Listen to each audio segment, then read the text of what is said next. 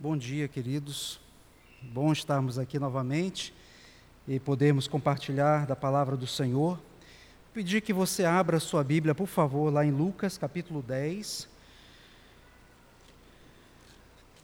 O texto que nós usaremos como base para a nossa meditação nesta manhã se encontra em Lucas, capítulo 10, versículo 17 a 20. Daqui a pouco será projetado esse texto mas é importante que você observe aí na sua Bíblia alguns, alguns, alguns outros textos bíblicos que nós não projetaremos agora nessa, nesse, nesse momento introdutório. Porque é comum, claro, que nesses dias que temos passado, busquemos no Senhor muito mais força para continuar a viver, a existir, para glorificar o seu santo nome, para bendizê-lo pelo que ele é, pelo que ele tem feito, procurarmos também o consolo do Senhor, isto é importante, procurarmos também viver em santidade de vida, mas não podemos perder de vista que, mesmo nesses dias que temos vivido de tanto sofrimento, apreensão, tantas dificuldades, que levantemos os nossos olhos também e vejamos que, como meditamos no domingo passado, nós estamos num combate.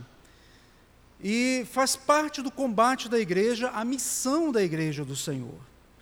E esse texto que nós falaremos aqui nesta manhã, ou abordaremos de maneira mais detalhada, ele fala justamente sobre missões, mas não aquela missão apenas daqueles que foram chamados pelo Senhor para irem a terras distantes ou a culturas diferentes, mesmo próximas de nós, mas a, a missão que eu e você temos no mundo, como igreja do Senhor, de manifestar o seu poder, a sua glória e, sobretudo, de anunciar a Cristo, que é a, a única esperança verdadeira deste mundo.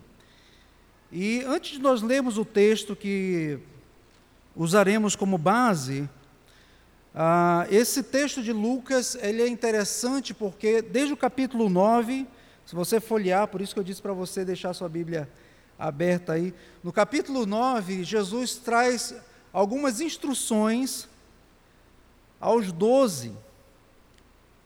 Versículo no, capítulo 9, versículo 1, quando, Deus, quando Jesus Cristo comissiona os seus doze apóstolos ou seus doze discípulos para já começar a lhes dar treinamento do anúncio do reino de Deus. E ele então os envia, dando-lhes poder e autoridade sobre todos os demônios para efetuarem curas também, e essas curas ah, serão evidências também do poder de Deus através do apó dos apóstolos, que eram o fundamento da, da igreja do Senhor, e acompanhariam aqueles apóstolos durante toda a missão deles nesta terra, depois até na plantação das igrejas. Para efetuarem curas, também os enviou para pregar o reino de Deus e a curar enfermos. E aqui eles, eles recebem a comissão do Senhor, mas para irem principalmente ou prioritariamente às ovelhas perdidas da casa de Israel.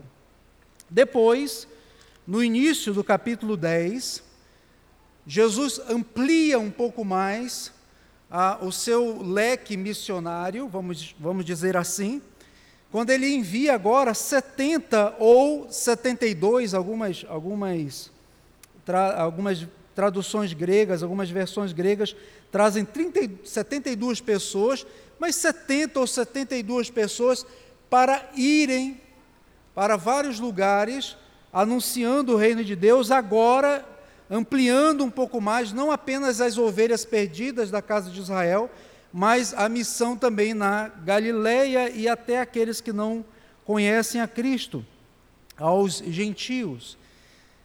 E isto fazia parte também do treinamento do Senhor Jesus, para que aqueles homens já desde cedo entendessem que a palavra de Deus que lhes fora outorgada ou dada deveria ser espalhada por toda aquela região.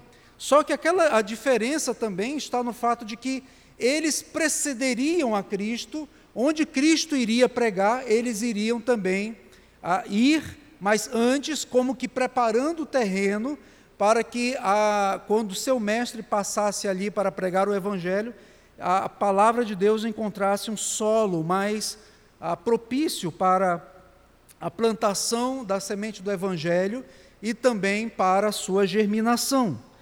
Então, o capítulo 10 de Lucas começa aqui, nós temos três blocos que eu tive a oportunidade de uh, meditar durante três, três domingos lá com a nossa congregação. O primeiro do capítulo 1, do versículo 1 até o versículo de número 12, depois dos versículos 13 até o 16, e depois o texto que nós vamos ver nesta manhã. Mas como eu não tive, não tenho a oportunidade de fazer esta série aqui nestes domingos, eu quero apenas trazer informações gerais sobre o que o Senhor Jesus falou para aqueles 70. O Senhor designou os 70, versículo de número 1, olha aí na sua Bíblia, e de dois em dois fossem para essas cidades. E por que dois em dois? Para que um pudesse auxiliar o outro nas suas dificuldades e também animar na missão dura que eles haviam, na, que eles haviam de enfrentar. E Jesus diz logo de frente para eles que a, a seara, e é assim que o Senhor Deus olha o campo, aquele grande campo que já estava branquejando para a ceifa, a seara é grande, aquele lugar onde a plantação que o Senhor Deus vai recolher os frutos é grande, mas os trabalhadores são poucos. Então, de pronto, o Senhor já diz para eles: orem sempre, porque haverá tempo, a missão da igreja do Senhor é sempre muito maior do que ela imagina que seja.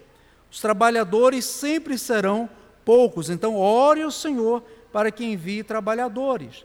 E o Senhor fala das dificuldades para com aqueles, para aqueles amados. Versículo de número 3 diz que ele os enviaria como cordeiros para o meio de lobos dizendo para aqueles irmãos que, sim, eles enfrentariam dificuldades na missão, pregar o evangelho ou o trabalho missionário não é algo simples e nem romântico a se fazer, e mesmo o nosso testemunho como igreja do Senhor deste mundo, nós que fomos chamados para sermos missionários também neste mundo, não é algo simples e fácil. E o Senhor Jesus então diz: vocês serão como cordeiros para pregar o evangelho ou indo para um covil de lobos. Então, preste atenção nisto. E aí ele, ele fala de algumas, ele dá algumas instruções gerais para eles, falando da urgência, versículo 4. Não se preocupem com a, com a bolsa, onde vocês vão guardar o dinheiro, nem, nem levar muita roupa, porque vocês têm que ir agora imediatamente, e a missão de vocês requer urgência não percam tempo saudando ninguém no caminho, e era muito comum os judeus saudarem pessoas e demorarem tempo nas saudações.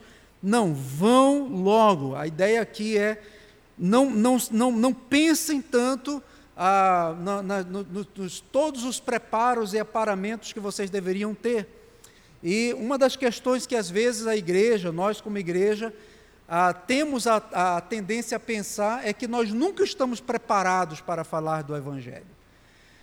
Nós sempre achamos que temos que ter um treinamento a mais, e é claro que para algumas tarefas específicas, por exemplo, missionários que vão para outras culturas, existe um treinamento além de bíblico, porque eles, eles, eles terão que discipular ali, estarão praticamente sozinhos no campo, terão também que conhecer um pouco da língua ou dos aspectos linguísticos para comunicarem o Evangelho. Então, claro que há treinamentos também específicos, mas aqui a aplicação é, se nós pensarmos sempre nos, nos treinamentos que ainda precisamos ter para então nos sentirmos preparados, nós não vamos, nós não anunciamos, nós não abrimos a boca. Então Jesus diz: não saudem ninguém, preste atenção na missão e vão objetivamente para aquilo que eu estou mandando vocês fazerem. E vocês vão nas casas, sejam a, a simpáticos com as pessoas, mesmo que o evangelho, claro, não, não deva ser negociado, vocês dirão, Pai seja nesta casa, versículo 5, e havendo um filho da paz ali, essa paz estará sobre ele. Eles te rejeitando, essa paz voltará sobre vocês, e vocês devem ficar ali naquela casa comendo e bebendo do que for servido. Versículo de número 8, é interessante fazermos essa ligação aqui, porque ele diz: Comei de tudo que vos for oferecido. Os judeus tinham algumas regras eh, eh, alimentares, né, de não comer isto ou aquilo, não beber isto ou aquilo, mas Jesus diz: vocês entrarão em lugares de, de presença gentílica e vocês se depararão com alguns alimentos que talvez vocês não estejam acostumados a comer, mas comam do que vos for oferecido. Vocês devem então a, a observar isto, e é isso que eu digo que Jesus está agora mandando eles não apenas aos judeus, aos perdidos da casa de Israel, mas também aos gentios. E eles não devem mudar de casa em casa, mas se sentirem satisfeitos em estarem apenas numa casa e comendo e bebendo daquilo que for oferecido, porque eles eram trabalhadores na seara do Senhor e naqueles dias vivendo exclusivamente da obra do Senhor eles estariam recebendo então aquilo, alimento, a comida, como sustento pelo trabalho, pelo o salário, pelo trabalho que eles estavam, estariam ali fazendo. E eles enfrentariam dificuldades. Eu não tenho tempo aqui de olhar todos os detalhes, senão eu, eu, eu, eu vou condensar as três mensagens numa só. Mas quando Jesus fala nos versículos 13 a 16 de cidades que rejeitaram o Evangelho do Senhor, nós podemos ter uma ideia de que aqueles irmãos que foram ali, eles também enfrentaram rejeições, também foram talvez expulsos de alguns lugares, e o Senhor Jesus já havia lhes preparado o coração, dizendo: se essa, essa cidade não quiser vos receber, vocês sacudam o pó da, da, da cidade e digam: até, é, é, agora é com vocês. A minha parte eu já fiz, mostrando que o Evangelho é algo precioso e, claro, devemos anunciar, falar com todo o amor, com todo o afinco, com todo o amor que temos pelo Senhor, mas sabendo que, mesmo assim, alguns serão hostis à mensagem do Evangelho. E Jesus então fala sobre isso, principalmente nos versículos 13 a 16. Agora, o texto que nós vamos ler aqueles, aqueles homens estavam regressando e dando um relatório ao mestre. E eu quero me ater um pouco mais nesses versículos. Leiamos então a palavra do Senhor nos versículos 17 até o versículo de número 20. Então regressaram os setenta, possuídos de alegria, dizendo: Senhor, os próprios demônios se nos submetem pelo teu nome. Mas ele lhes disse: Eu via Satanás caindo do céu como um relâmpago. Eis aí vos dei autoridade para pisar de serpentes e escorpiões e sobre todo o poder do inimigo, e nada absolutamente vos causará dano. Não obstante, alegrai-vos não porque os espíritos se vos submetem, e sim porque o vosso nome está arrolado nos céus. Vamos orar ao Senhor? Senhor, diante da tua palavra nós nos curvamos, nós imploramos que o Senhor venha a edificar a nossa vida nesta manhã e nos desafiar a vivermos em missão neste mundo, em nome de Jesus. Amém. O primeiro ponto que eu quero chamar a sua atenção é para o versículo 17. Porque aqueles homens voltaram ali, regressaram ao Senhor, os setenta, e diz a palavra do Senhor que eles estavam possuídos de grande alegria, dizendo: Senhor, os próprios demônios se nos submetem pelo teu nome. Então, eu chamo a sua atenção para a alegria dos, seus, dos discípulos ou daqueles homens comissionados perante o Senhor ao darem aquele relatório.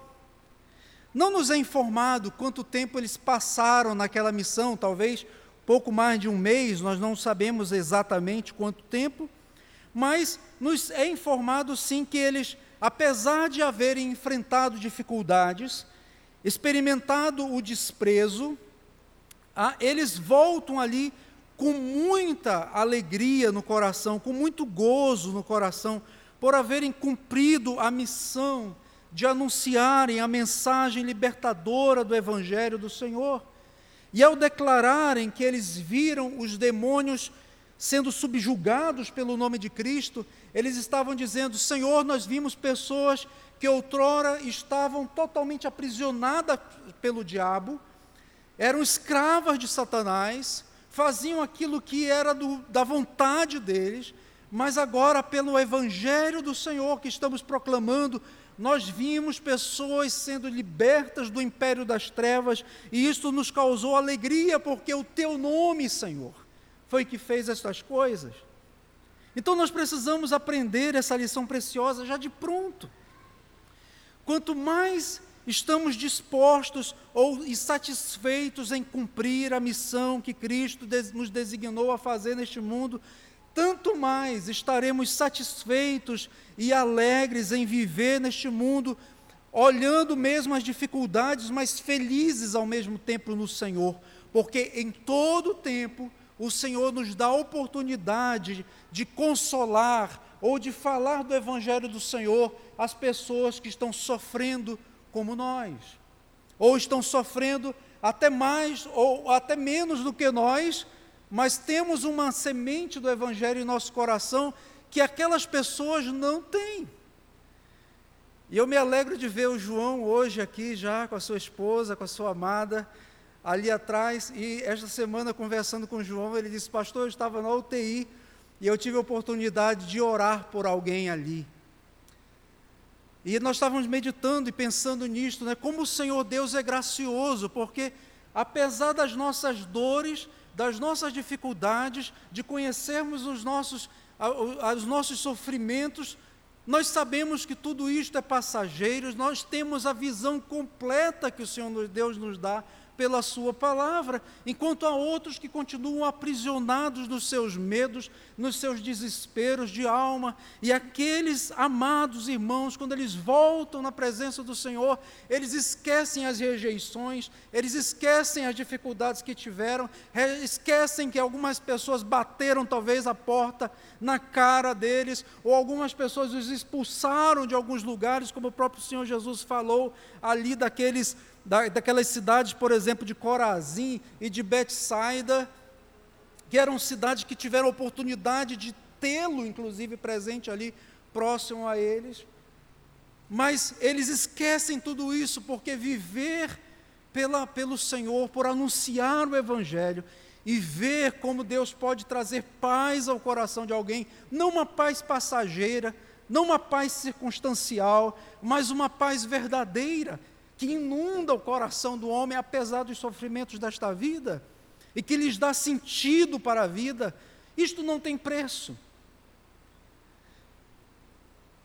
Esse era o motivo da alegria deles. Portanto, irmãos, trabalhar pelo Senhor, ou ser comissionado pelo Senhor, ou ser chamado por Deus para fazer a missão neste mundo, não deve ser encarado por nós como um peso. Sim, haverá dificuldade. Jesus Cristo falou aqui.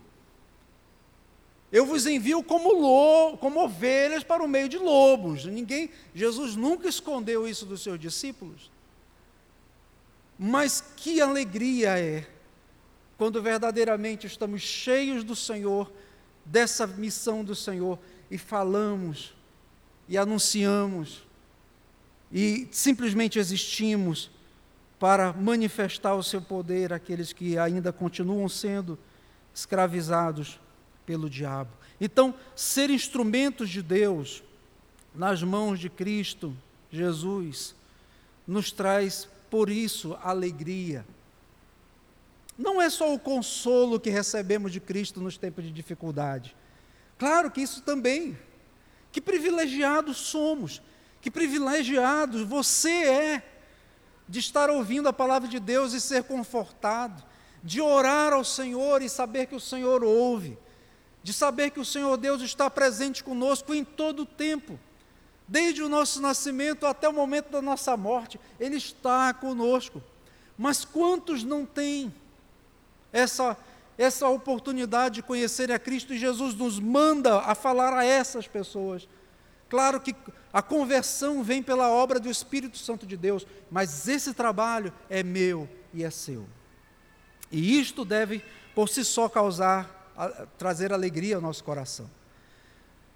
Porque é interessante, quanto mais nós estamos envolvidos com a obra de Deus, mais nós entendemos que nós não fomos chamados para simplesmente sermos receptores ou receptáculos da graça de Deus, mas sermos instrumentos de transformação neste mundo, pela mensagem do Evangelho, de sermos canais do anúncio do Evangelho do Senhor. E isto é que nos causa alegria também. E é claro que Jesus, no final, vai falar de uma alegria muito superior a esta, sem repreendê-los por aquela, mas ele vai dizer uma alegria, vai falar sobre uma alegria muito grande no coração, muito maior do que simplesmente essa que temos de sermos servos do Senhor neste mundo. Por isso que chamamos Cristo de Senhor. Porque nós somos servos. Servos com essa missão. Segundo lugar, eu vou entrar num outro campo também que eu falei um pouquinho na semana passada. Ao trabalhar pela causa de Cristo, nós nos envolvemos sim numa batalha espiritual. E é importante que nós falemos sobre isto, porque é, eu reconheço que nós presbiterianos não falamos muito sobre esse tema da batalha espiritual, mas ela é bíblica e, e ela, e, e o Senhor Deus destaca isso muitas vezes. Versículo de número 18. Quando Jesus ouve então que os próprios demônios estão se submetendo ao seu nome, ele diz: Eu via, versículo 18, Satanás caindo do céu como um relâmpago. Eu via Satanás caindo do céu como relâmpago. Ao falar da queda de Satanás como relâmpago, Cristo está usando aqui uma linguagem figurada para falar do princípio da queda do reino parasita do diabo que está neste mundo. Por que, que eu chamo de reino parasita? Porque um parasita, ele suga a energia, por exemplo, um parasita de uma planta. Ele cola na planta e ele suga a seiva da planta para se alimentar. Ele é um reino parasita, está ali colado. A, a, planta é que está fazendo todo o trabalho, ela está sintetizando toda a energia, tudo aquilo que vocês sabem melhor do que eu, que a biologia explica, trazer, tirando o nutriente do solo, e o parasita vai lá e suga aquilo. O reino, ou este mundo inteiro, ele é sustentado pelo, pelo Deus providente, pelo Deus que mantém todas as coisas em ordem, pela força do seu poder. Mas com a queda do homem, esse reino parasita se instalou neste reino. E ele mina as forças, ele tira as energias, ele usa pessoas que foram criadas à imagem e semelhança de Deus para os seus próprios fins de rebelião contra Deus. Por isso é um reino parasita. Mas Jesus está dizendo aqui desse reino parasita que aprisiona pessoas no, no, nesse reino. E Jesus está dizendo: eu, ve, eu vi assim esse reino caindo do céu como um relâmpago, como que caindo. Então Jesus não está falando aqui sobre o momento em que Satanás, após a sua rebelião, fora expulso do céu para a terra mas que à medida que o evangelho estava sendo proclamado e que pessoas estavam sendo libertadas pelo poder do seu nome e deixando de viver como o diabo gosta e passando a viver como Cristo quer, ele via então esse reino ruindo para a honra e glória do nome dele. Então, Jesus literalmente estava dizendo para eles: enquanto vocês estavam expulsando os demônios, eu via o chefão deles todos caindo. A queda é certa. E a queda é certa pelo sacrifício de Cristo, que naquele momento estava prestes a ser realizado na cruz. Na ação então dos discípulos, havia apenas um vislumbre, ou uma pequena, um pequeno, uma pequena prova, um pequeno, uma pequena degustação daquilo que ainda viria. Jesus Cristo falou lá em João capítulo 12, versículo 31 e 32. Preste já, ou, falando da sua morte na cruz, ele diz: Chegou o momento de ser julgado este mundo, e agora o seu príncipe, príncipe desse reino parasita, será expulso. E eu, quando for levantado da terra, atrairei todos para mim mesmo. Então, Jesus, no versículo 32, está falando exatamente da sua morte na cruz. E assim como a serpente fora levantada no deserto, e as pessoas que tinham as mordiduras olhavam para a serpente de bronze que fora feita no deserto e eram, e eram olhando para ela, eram curadas. Agora o filho do homem seria levantado, de maneira que espiritualmente todo aquele que olha para Cristo Jesus também é curado. Mas Jesus olha não apenas esse movimento de pessoas se aproximando dele, mas junto com a cruz, a derrocada do reino de Satanás. E há outras expressões simbólicas, sim, da queda de Satanás, como a amarrar, a expressão amarrar o valente. Lá em Mateus capítulo 12, versículo 27 a 29, quando Jesus tem uma controvérsia ali com os homens começaram a dizer assim: ah, ele expulsa demônios pelo poder de Beuzebu, o maioral dos demônios. Versículo 28, Mateus 12.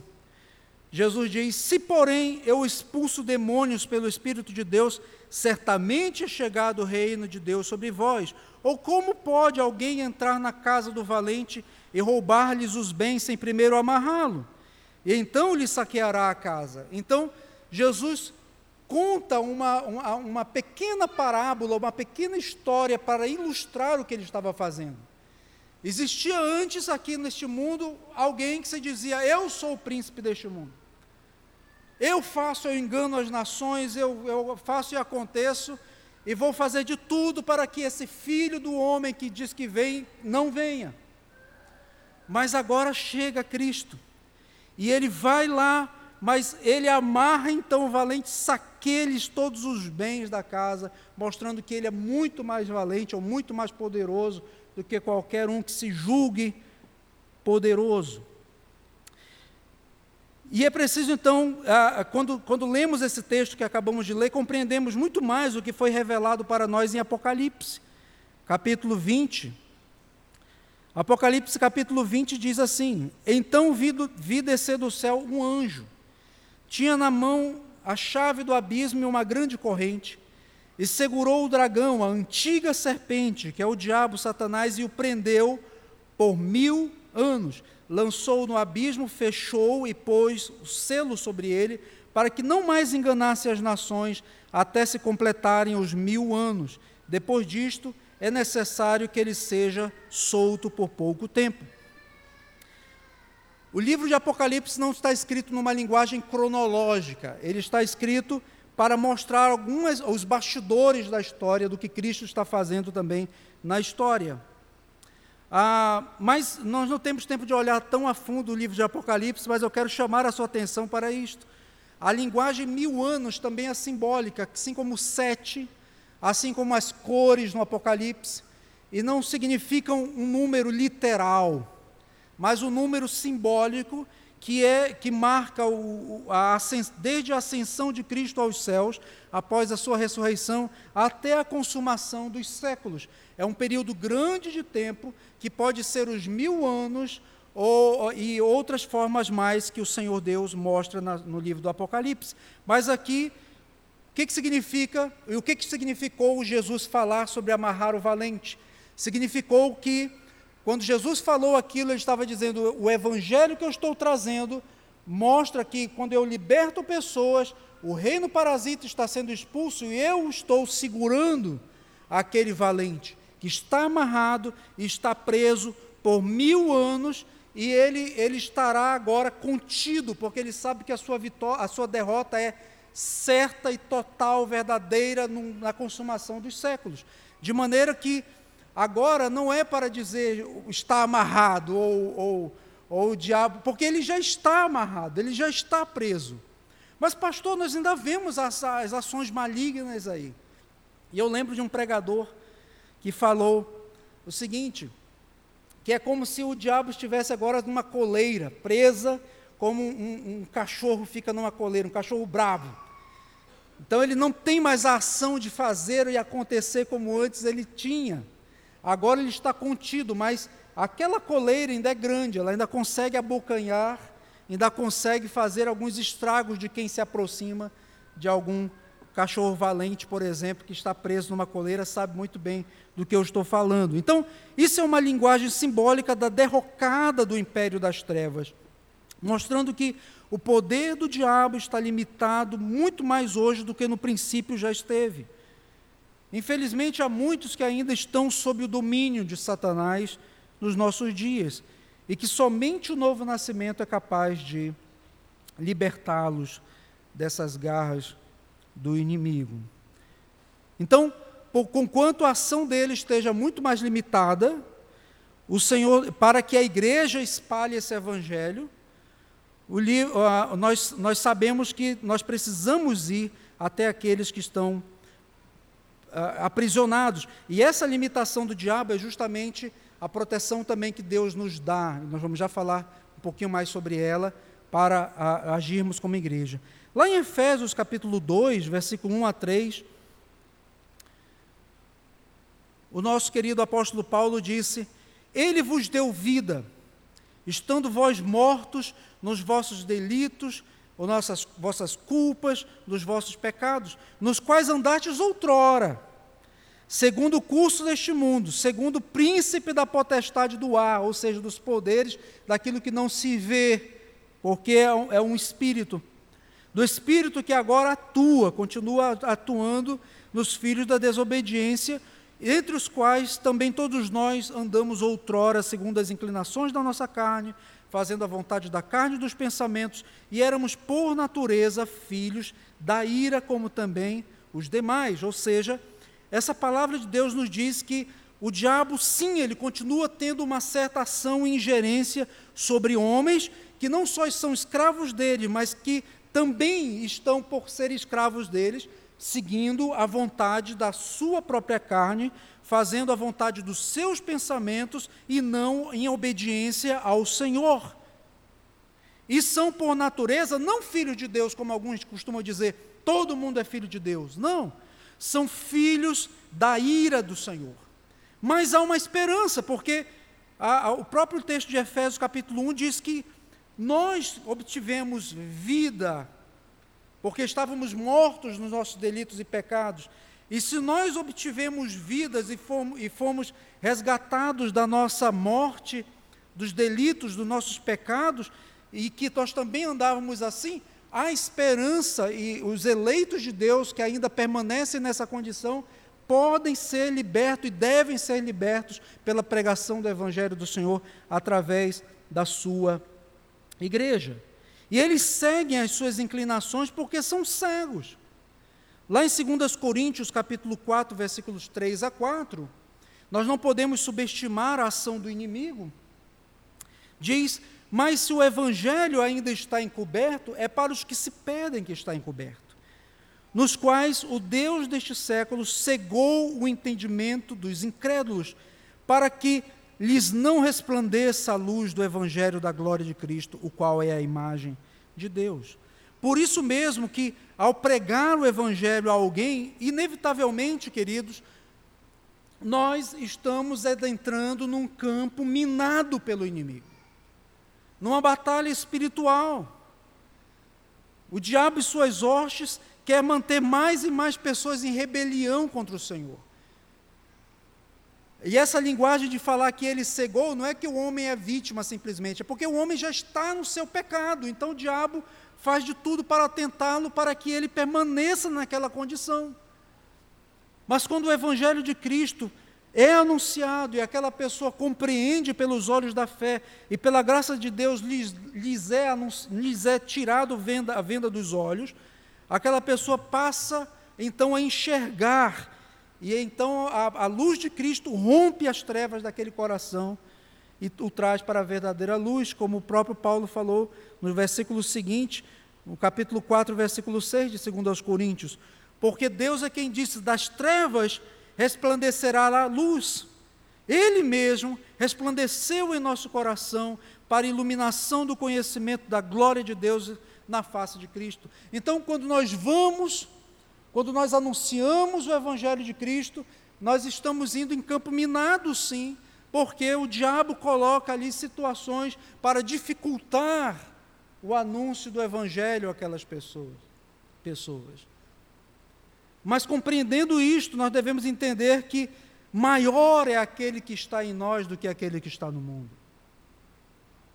Por isso precisamos então nos fortalecer no Senhor e dizer: Senhor, faz-me instrumento da tua paz. Faz-me instrumento de levar essa luz aos corações que permanecem em trevas, aqueles que estão cegos nos seus entendimentos, aquele a quem o diabo mantém sobre o seu poder, e que eu possa ser um instrumento teu para anunciar-lhes, para lhes anunciar o evangelho da paz, e para que eles encontrem então paz em ti. E também há uma batalha, claro, no nosso próprio interior sobre isto, porque nos amedrontamos, nos envergonhamos, nós, o diabo coloca a, a, situações diante de nós que podem, de alguma forma, nos intimidar. E é preciso, então, que nós conheçamos isto, entender, entendamos que, sim, existem situações difíceis, mas nosso Deus nos comissionou e Ele nos dá a autoridade, que é o terceiro ponto desta mensagem, para anunciar o Evangelho da paz. Versículo 19. Então, ao passo que Jesus diz aqui, eu via Satanás caindo do céu como um relâmpago, ele vira para os seus discípulos e diz, como que dizendo: os, os demônios se submeteram a, pelo meu nome e vocês tiveram autoridade porque eu lhes dei autoridade.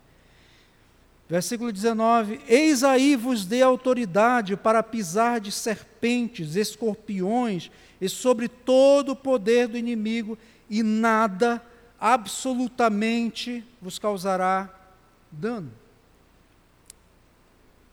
De onde então vem a autoridade ou a coragem dos discípulos para cumprirem a tarefa de subjugarem as hostes malignas que estão que agem neste mundo? A resposta é óbvia, de Cristo. O pisardes em serpentes e escorpiões aqui não é nem literal, como alguns às vezes querem parecer crer, e nem uma declaração positiva, daquela do tipo, está amarrado ou pisa na cabeça do diabo. O perigo que cerca os discípulos de Cristo é muito maior do que, do que são os perigos físicos, do veneno de víboras, ou daquilo que as víboras ou escorpiões podem causar. É o perigo, o perigo real vem da antiga serpente, daquela que enganou Adão e Eva, e que desde então tem essa imagem associada a Satanás. Lá em Apocalipse, capítulo 12, versículo 9, é dito: E foi expulso o grande dragão, a antiga serpente, que se chama o diabo, Satanás, sedutor do mundo. Sim, foi atirado para a terra e com ele os seus anjos. Então, a antiga serpente, o diabo e Satanás, é a linguagem aqui da, da, das serpentes também que o Senhor Jesus fala. E ainda o texto que nós lemos lá que segurou, o Apocalipse 20, versículo 2, segurou o dragão, a antiga serpente, que é o diabo e Satanás, e o prendeu por mil anos. E ainda o Salmo 91, versículo 13. Salmo 91, versículo 13, quando diz: Pisarás o leão e a áspide, quer dizer, a, a serpente venenosa, espisotinharás, que seria esse calcarás, aos pés o leãozinho e a serpente. Então, o, o, e o, o, perigo da antiga serpente ela é muito superior ao, ao, ao perigo ou ao dano que a serpente física pode causar, porque ela envenena a mente dos homens e causa danos terríveis, podendo levar não a uma morte apenas, mas a segunda morte. Pois bem, diante de tamanho perigo, diante de tamanha ameaça, que vem dessa antiga serpente, ou que Cristo fala aqui simbolicamente nessas serpentes e escorpiões, vem o cuidado do Senhor, a autoridade do Senhor para os seus trabalhadores, para os seus missionários, para a igreja do Senhor, que deve se entender não como desamparados neste mundo, mas como alguém que está investido da autoridade do Senhor, são embaixadores de Cristo sobre os poderes do diabo. Romanos capítulo 16, versículo 20. Paulo diz: E o Deus da paz em breve esmagará debaixo dos vossos pés a Satanás. A graça do nosso Senhor seja convosco. É Cristo que faz. E estará sobre os pés da igreja, porque é Ele que, que faz. E esse aqui, claro, Paulo está falando desse, desse momento final da consumação dos séculos. Portanto, nós temos sim autoridade, na autoridade do que Cristo já não só deu à igreja, mas já conquistou na cruz do Calvário contra o inimigo das nossas almas. E devemos então nos fortalecer diante do Senhor, em santidade diante do Senhor, para sermos anunciadores, pregadores e darmos testemunho da palavra do Senhor àqueles que ainda não conhecem a Cristo. E à medida então que o Evangelho vai se espalhando neste mundo, e que pessoas vão sendo transformadas pelo Evangelho do Senhor, este mundo, este mundo pode testemunhar de Cristo Jesus.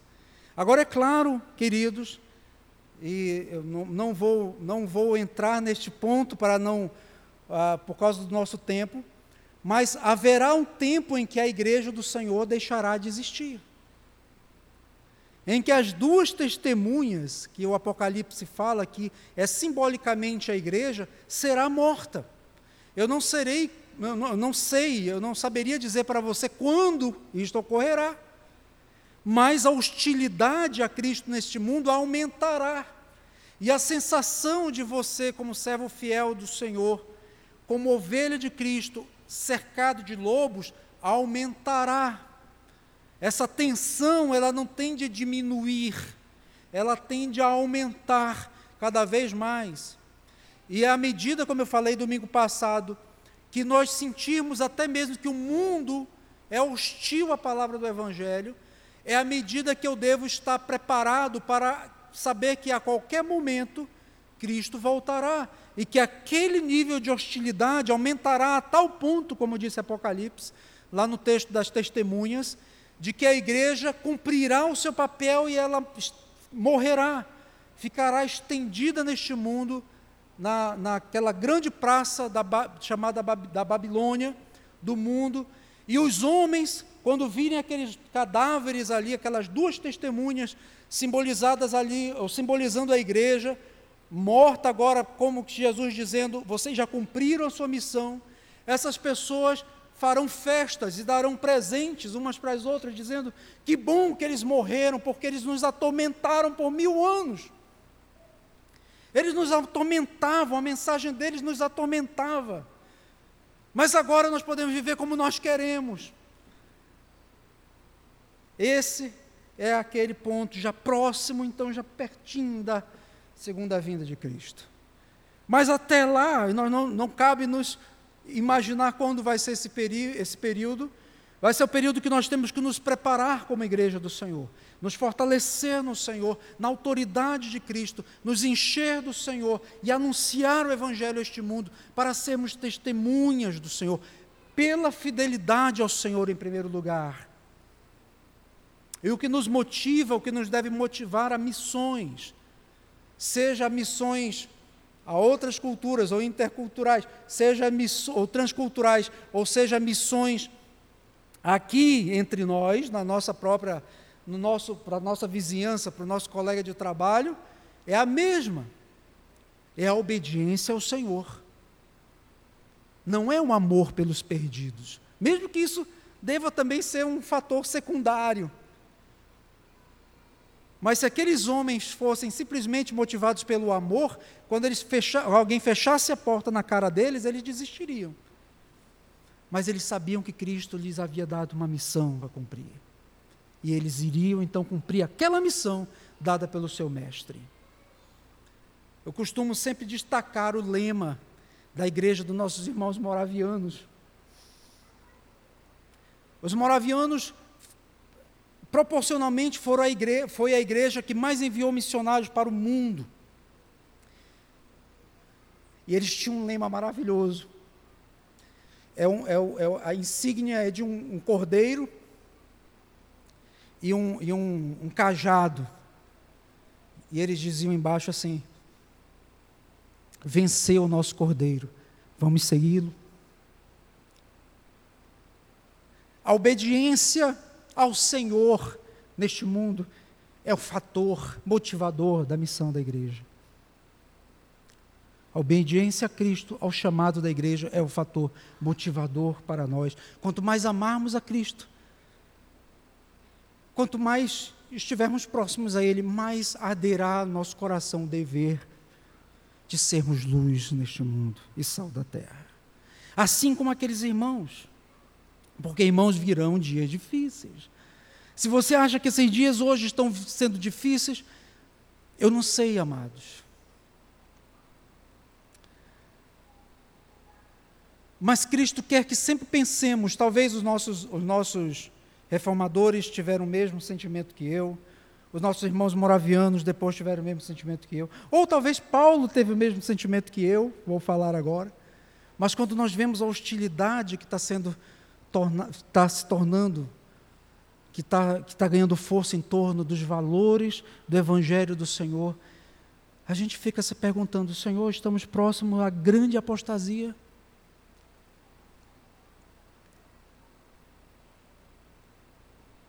Eu não sei, mas venceu o nosso cordeiro. Vamos segui-lo. Vamos segui-lo. Quarto e último lugar, esse texto nos diz que nós devemos trabalhar sim, mas com os olhos fitos no céu. Versículo 20, Jesus diz: Alegrai-vos. Jesus não os repreende, Jesus não diz: Que história é essa? Você estaria alegre porque está expulsando demônio? Mas Jesus coloca o foco no lugar verdadeiro, ele diz: Alegrai-vos. Mas não porque os espíritos se vos submetem, mas alegrai-vos porque vocês fazendo isto, vocês cumprindo isto de todo o coração, vocês atestam de que o nome de vocês está arrolado nos céus. Ou seja, Jesus está levando, fazendo-os comparar a alegria que eles estavam sentindo na missão com uma alegria muito maior ainda. Alegria que transpassa a existência deste período do mundo e de saber que o nome deles estava arrolado dos céus, e ele então está dizendo: alegre-se sim com a obra que você tem feito, mas não somente com isto, mas com.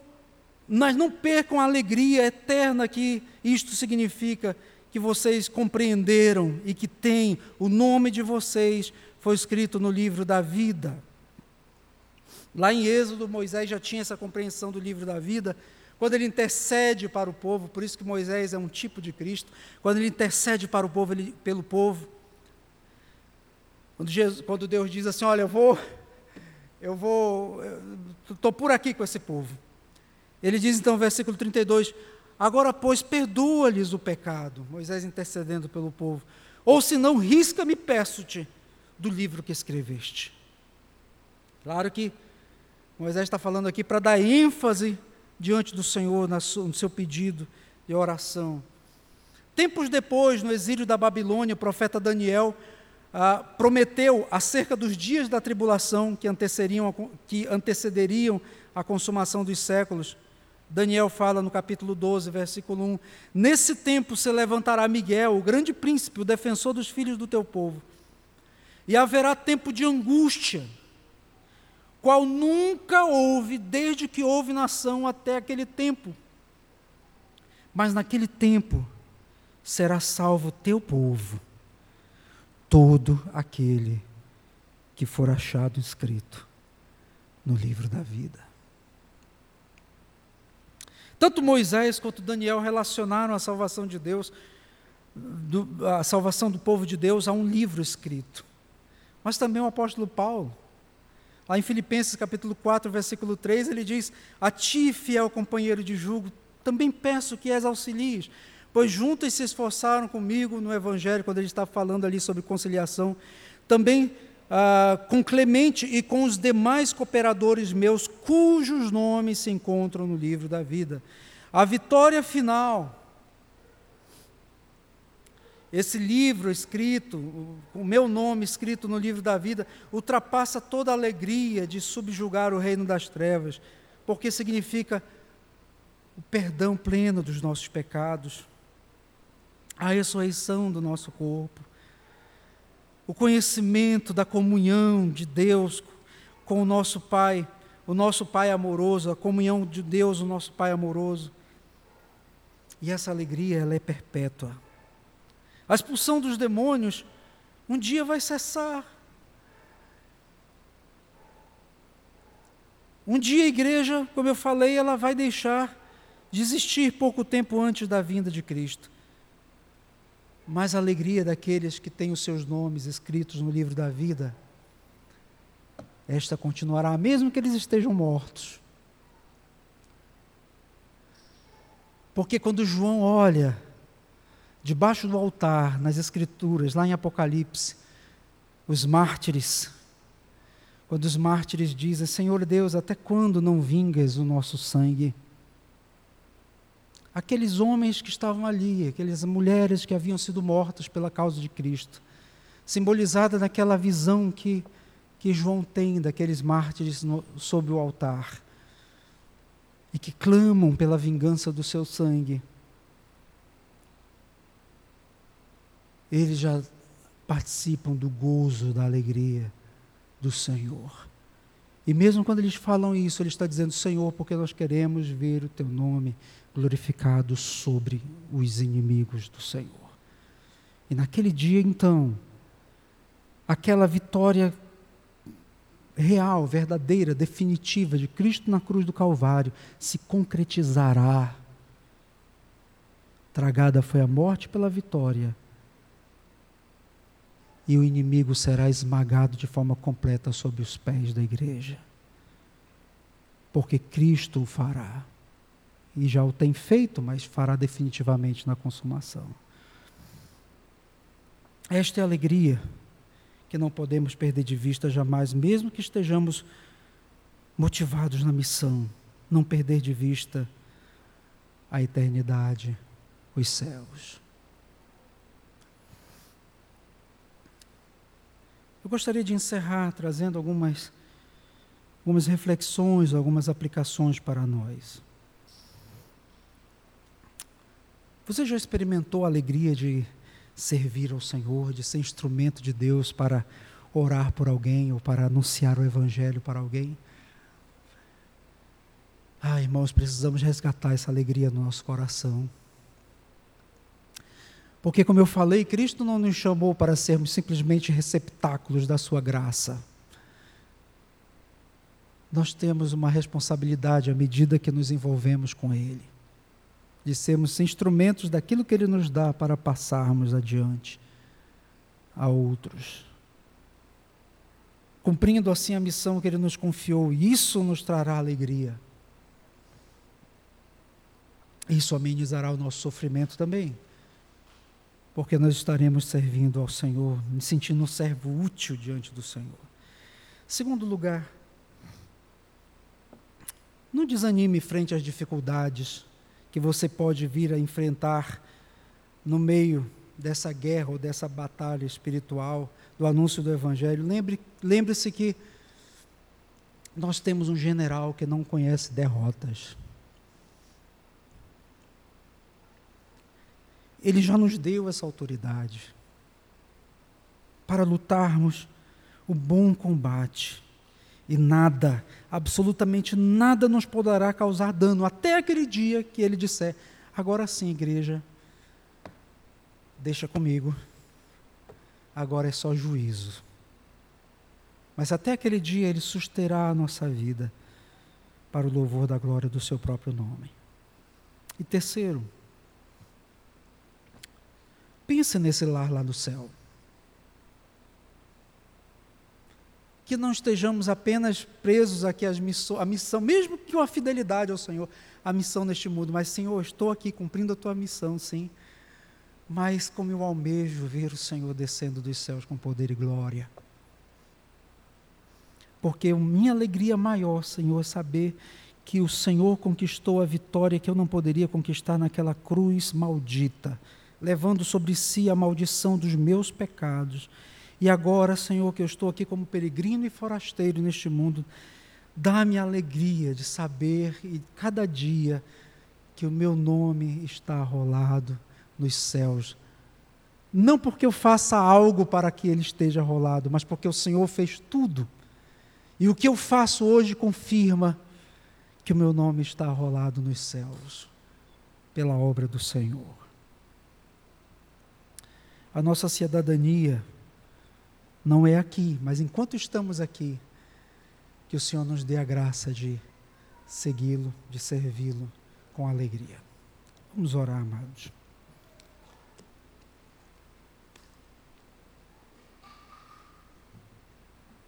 Convido você a ficar em pé para que nós oremos ao Senhor.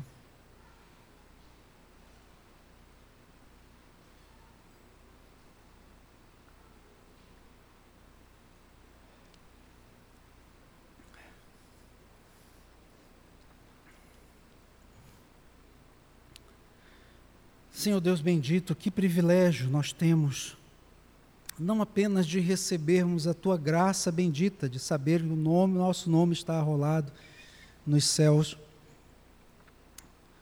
mas que alegria, Senhor, também é saber que nós somos da tua igreja, participantes dessa obra do Senhor no mundo, porque a missão é tua, Pai. A missão é do Senhor nós somos, somos simplesmente trabalhadores dessa obra. Faz-nos, Senhor, trabalhadores da obra do Senhor, cada dia para o louvor da glória do teu santo nome. Usa-nos como instrumentos em tuas mãos. Perdoa-nos, Senhor, a negligência que temos muitas vezes em não ouvir a tua voz, em não atender esse chamado do Senhor mas, Pai bendito, faz-nos instrumentos da tua paz neste mundo. Que os nossos lábios, o nosso testemunho, possa anunciar a Cristo Jesus. Aqueles que ainda continuam prisioneiros de Satanás, filhos da ira, que possam se tornar, Senhor, filhos de Deus, como diz, como disse o teu servo no primeiro capítulo de João. A todos quanto receberam, deu-lhes o poder de serem feitos filhos de Deus. Que nós sejamos esse instrumento, porque sabemos que a obra permanece sendo tua, o teu Espírito Santo é que salva as pessoas, é que nos libertou um dia e que liberta aqueles que precisam ouvir da tua palavra. Senhor, nós oramos por aqueles que precisam ainda ouvir mais da tua palavra, que precisam ser tocados pelo teu espírito, que o Senhor lhes abra o entendimento, os olhos. E, sobretudo, Pai, que mantenhamos viva em nosso coração a chama do Teu Espírito que nos faz lembrar que o nosso nome está rolado nos céus e que isto seja o motivo da nossa alegria neste mundo, cada dia.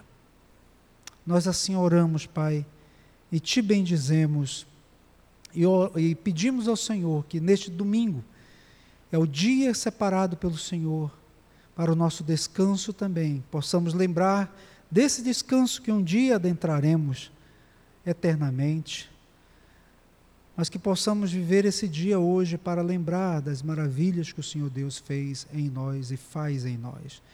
Em nome do Senhor Jesus é que nós oramos.